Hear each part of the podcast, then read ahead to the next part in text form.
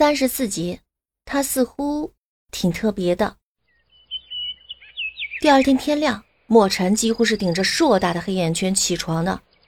秦正这两年，莫尘都很注意休息。以前公务再累，只要充分的进入深度睡眠，也能休息的很好。但是聊天聊精神崩溃的，这是人生第一次。回眸，他穿衣服的时候也顺道看了看阮流然。此刻的阮流然如小猫一样的蜷缩在床里内，他睡得很安分，整整一夜都没有像其他妃子那么意图分明的想往他身上靠，甚至一人一个被窝，他把自己啊裹成了一个蚕蛹，很乖的贴在床内，他似乎挺特别的。墨尘侧着头看了一会儿，等时辰差不多了，他喊来宫女洗漱更衣完，前去上朝。等阮流然醒来的时候，太阳已经爬到了三竿。古代的女人就是好，一天除了吃喝拉撒，似乎没有什么事做，不需要赶早去上课，不需要年终去考试，不需要想着今后怎么挣钱。真的，只要绑个好大腿，什么都不用操心。阮流然幸福的在床内打滚儿。当然，最让他开心的事情是昨天夜里。他聊着聊着，还是觉得太冷了。看着眼前墨尘厚实的被窝，他想都没想就将脚丫子伸了进去。本来他想着求情讨饶，能让他暖和十秒钟也行。但是墨尘看到他这个动作的时候，第一秒简直气得快炸了，第二秒似乎感受到了他脚丫的冰冷，顿了顿，他看出来了，他极度不情愿。但还是把他的脚丫往他肚子方向捂了捂，然后继续顶着困意跟他聊天。这种墨尘，这种男人，最重要的是这种天赐老公。看，阮流然都快感觉自己忍不住节操要喜欢他了呢。阮流然打了一个滚儿，又打了一个滚儿，最后还是理智劝回了他。不行不行，他都没动心呢，他先动心了，不是以后要被吃的死死的吗？而且他动心了，会掉脑袋的。不行不行，他不能这么干。得到了确信的答案后，阮流然一咕噜爬起来，前去找林淑仪玩。昨天跟周修仪的见面，让他充分的感受到了有助攻帮助的快乐。看起来他的方针政策啊是对的。人嘛，朋友多了路好走，何况深宫大院里一群都没有爱的女人。换好衣衫，收拾好妆面，阮流然在他陪嫁的箱子里闷头找了许久之后，翻出来一包粉色的细纱，端着去找林淑仪。林淑仪住钟粹宫，一如林淑仪名满南行的惊世绝花的名号。林淑仪的钟爱花，整个宫殿里从杜鹃到牡丹，从山茶到月季，应有尽有。虽然如今秋季了，其他宫殿都没什么景色。但林淑仪的宫殿里依然姹紫嫣红，生机盎然。看到阮流然前来，林淑仪其实是不想搭理的。阮流然去花园找林淑仪的时候，林淑仪淡淡的浇着花儿。莫良娣来找我做什么？如今你是红人，皇上一连几日都去你那里。你这个点不在宫里好好焚香沐浴、装点描眉，来我这里做什么？这就是林淑仪的症结所在了。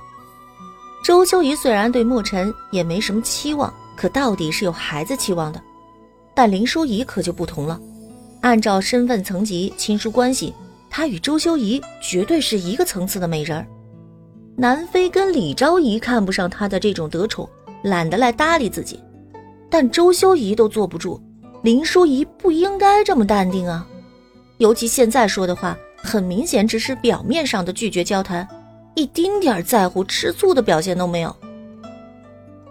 阮流然也不说什么，而是笑着把细沙举了上去。这不是想着宫里无聊，到处找姐姐妹妹们转转吗？来，这是给姐姐的见面礼，看看喜欢不喜欢。林淑仪本想说本宫这里什么都没有，犯不着，眼睛抬了一下之后，看到那闪着银线的粉纱。气眸瞬间直了。这是这是我们允熙的料子，上好绣娘织的。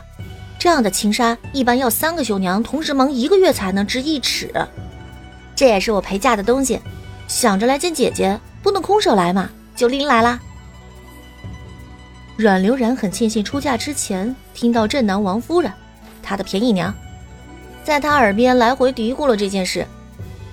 林淑仪放下水壶，立刻探手前来看，然后左翻右翻，实在是喜欢。是。这的确是云溪最好的天宫纱，据说这种纱千金难求，像我们这种南行地带的，即便有钱也买不到。想要拿走，但是看看阮流然，还是摇了摇头。这纱也太美了，而且又是妹妹的陪嫁，我便不夺人所爱。夺什么所爱呀？我本来就不喜欢粉色，是我妈。哦，我母妃非要给我准备。皇上说最近赏我一批新料子，我想着这个也不能浪费了呀，就给姐姐送来了。姐姐快收下吧。听到阮流然竟然这样说，林淑仪捧在手心，很开心。既是如此，那本宫就收下了，谢谢妹妹了。嗨，客气什么？阮流然送出这么妖艳的粉色，心里也高兴的很。他就不喜欢粉嫩的颜色，这年轻轻的穿灰色、穿黑色、穿卡其色这些洋气色调不好吗？穿什么红的绿的，多稚嫩啊，一点都不符合他稳重深沉的人设。很快，礼物都送出去了，感情自然也就热络起来。漂亮的花园里，林淑仪用最高的接待礼仪接待了阮流然，泡着香茗，闻着花香，赏着秋景，别样美好。阮流然抿了一口喝不惯的茶。姐姐怎么这么喜欢种花呀？我看就属你的宫殿跟别人的不一样，全是花儿。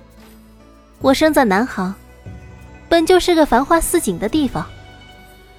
嫁到上京这里来，常年累月见不到家人，自然以花思人，最好。哈哈，以花思人。姐姐这话说的。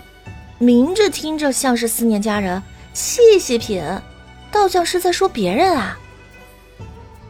阮流然这句话真的就是随便说说，却没想到林淑仪听到这句话后，先是眼眶泛红，很快伴随着茶盏的放下，帕子的拎起，林淑仪真的哭了出来。